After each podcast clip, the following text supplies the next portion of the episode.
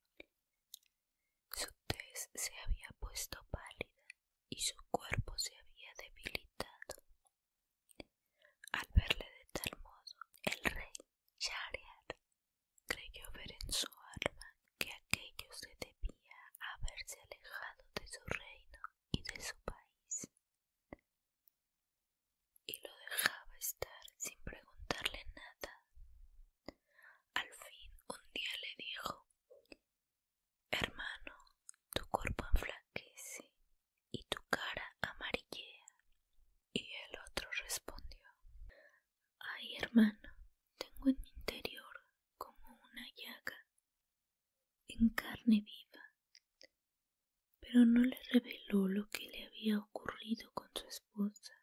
El rey Shahriar le dijo, quisiera que me acompañaras a cazar a pie y a caballo, pues así tal vez se esparciera tu espíritu. El rey Shahzaman no quiso aceptar y su hermano se fue solo a la cacería.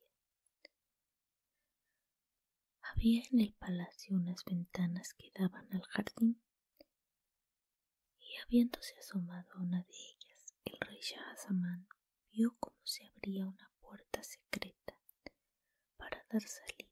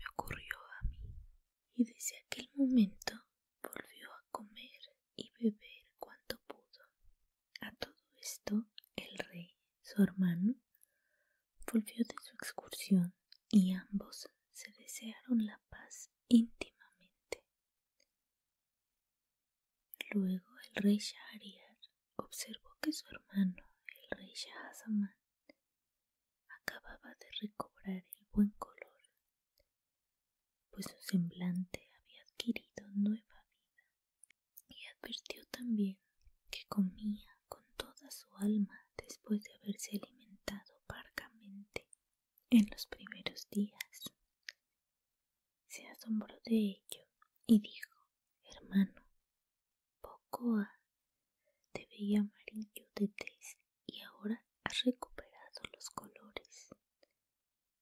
Cuéntame qué te pasa.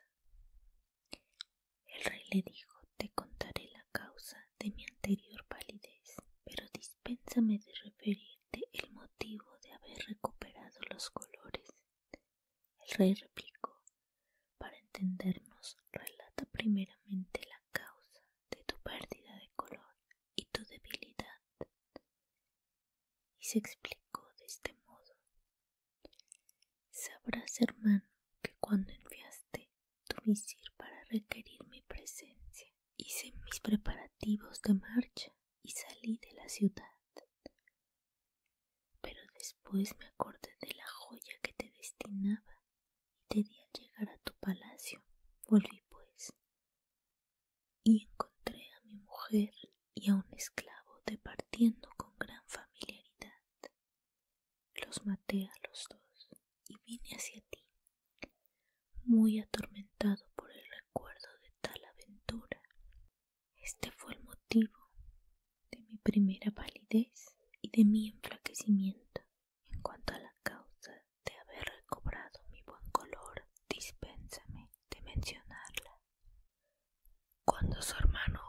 всегда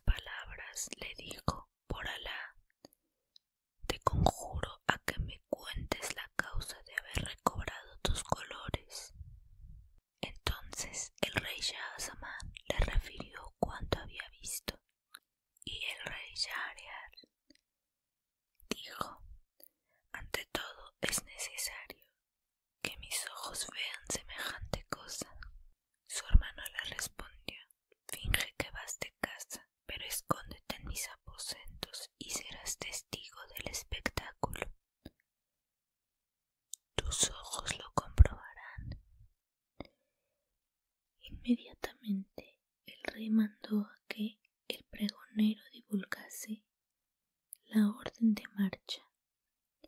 Los soldados salieron con sus tiendas fuera de la ciudad. El rey marchó también. Se ocultó en su tienda y dijo a sus jóvenes esclavos que nadie entre. Luego se disfrazó, salió a hurtadillas y se dirigió al palacio. Llegó a los aposentos de su hermano y se asomó que daba al jardín. Apenas había pasado una hora cuando salieron las esclavas rodeando a su señora y tras ellas los esclavos. E hicieron cuanto había contado ya a Samán. Cuando vio estas cosas el rey Shahriar, la razón se ausentó de su cabeza y dijo a su hermano marchémonos para saber cuál es nuestro destino en el camino de Alá, porque nada de común debemos tener con la realeza hasta encontrar a alguien que haya sufrido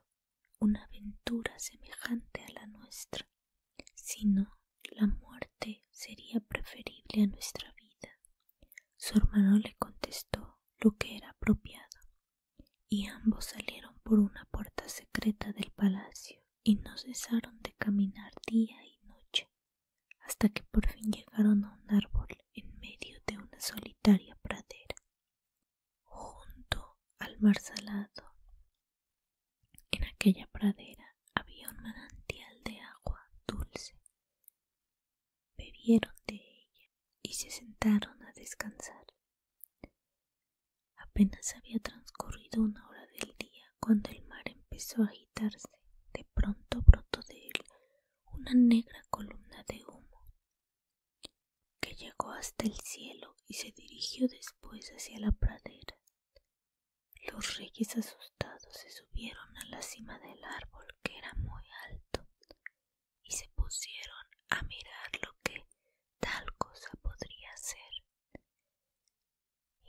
Key.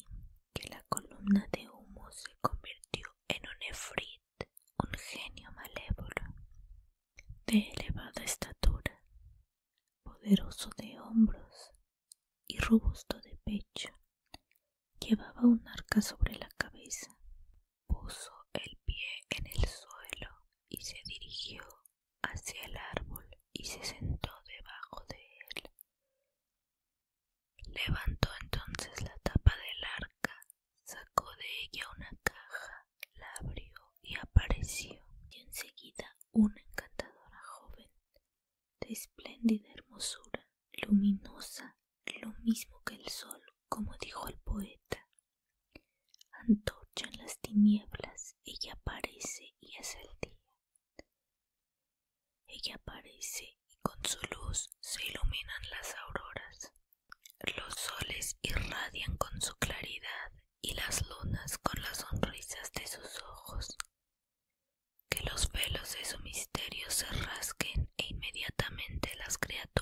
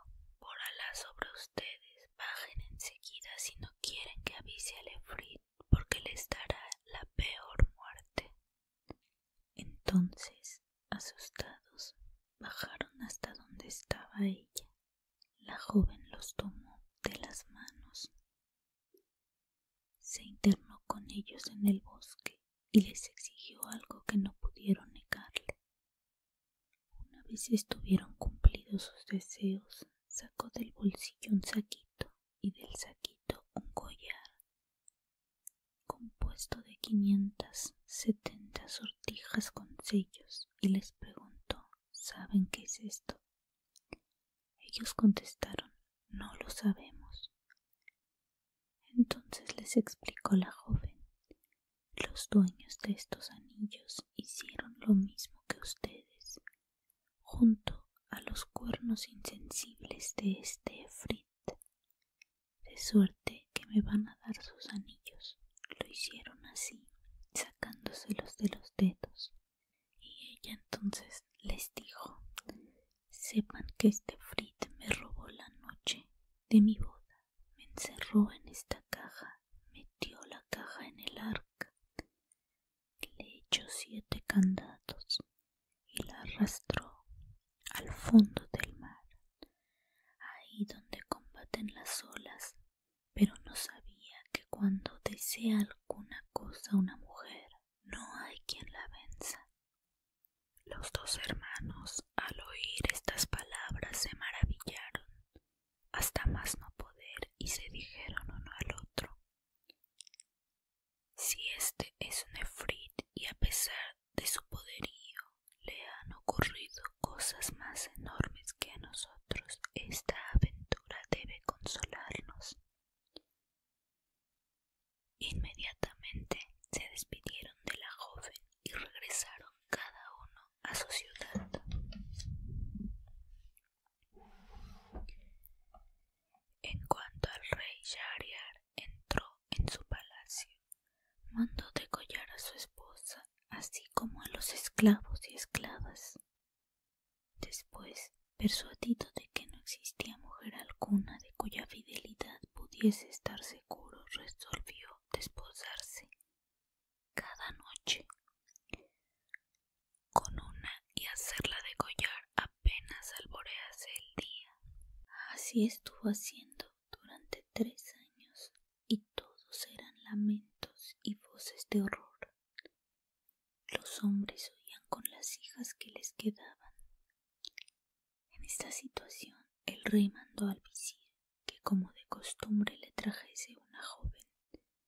El visir por más que buscó no pudo encontrar ninguna y regresó muy triste a su casa con el alma tránsita de miedo ante el furor del rey. Pero este visir tenía dos hijas de gran hermosura que poseían todos los encantos, todas las perfecciones, y eran de una delicadeza exquisita. La mayor se llamaba Sherazada y el nombre de la menor era Doña Sada. La mayor, Sherazada, había leído los libros, los anales, las leyendas de los reyes antiguos y las historias de los pueblos pasados. Dicen que poseía también mil libros de crónicas referentes a los pueblos de las edades remotas, a los reyes de la antigüedad y sus poetas, y era muy elocuente y daba gusto oírla. Al ver a su padre le habló así. ¿Por qué te veo tan cambiado soportando un peso abrumador de pesadumbres y aflicciones? Sabe, padre, que el poeta dice, oh, tú que te apenas consuélate. Nada es duradero, toda alegría se desvanece y todo pesar se olvida.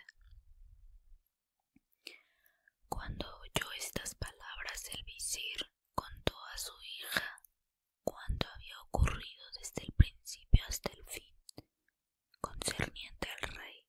Entonces le dijo Sherazada, por Alá, padre, cásame con el rey, porque si no me matas seré la causa del rescate de las hijas de los musulmanes y podré salvarlas de las manos del rey. Entonces el visir contestó, por Alá sobre ti, no te expongas a tal peligro. Pero Sherazada respondió, es imprescindible que así lo haga. Entonces le dijo su padre, cuidado, no te ocurra lo que le ocurrió al asno y al buey con el labrador.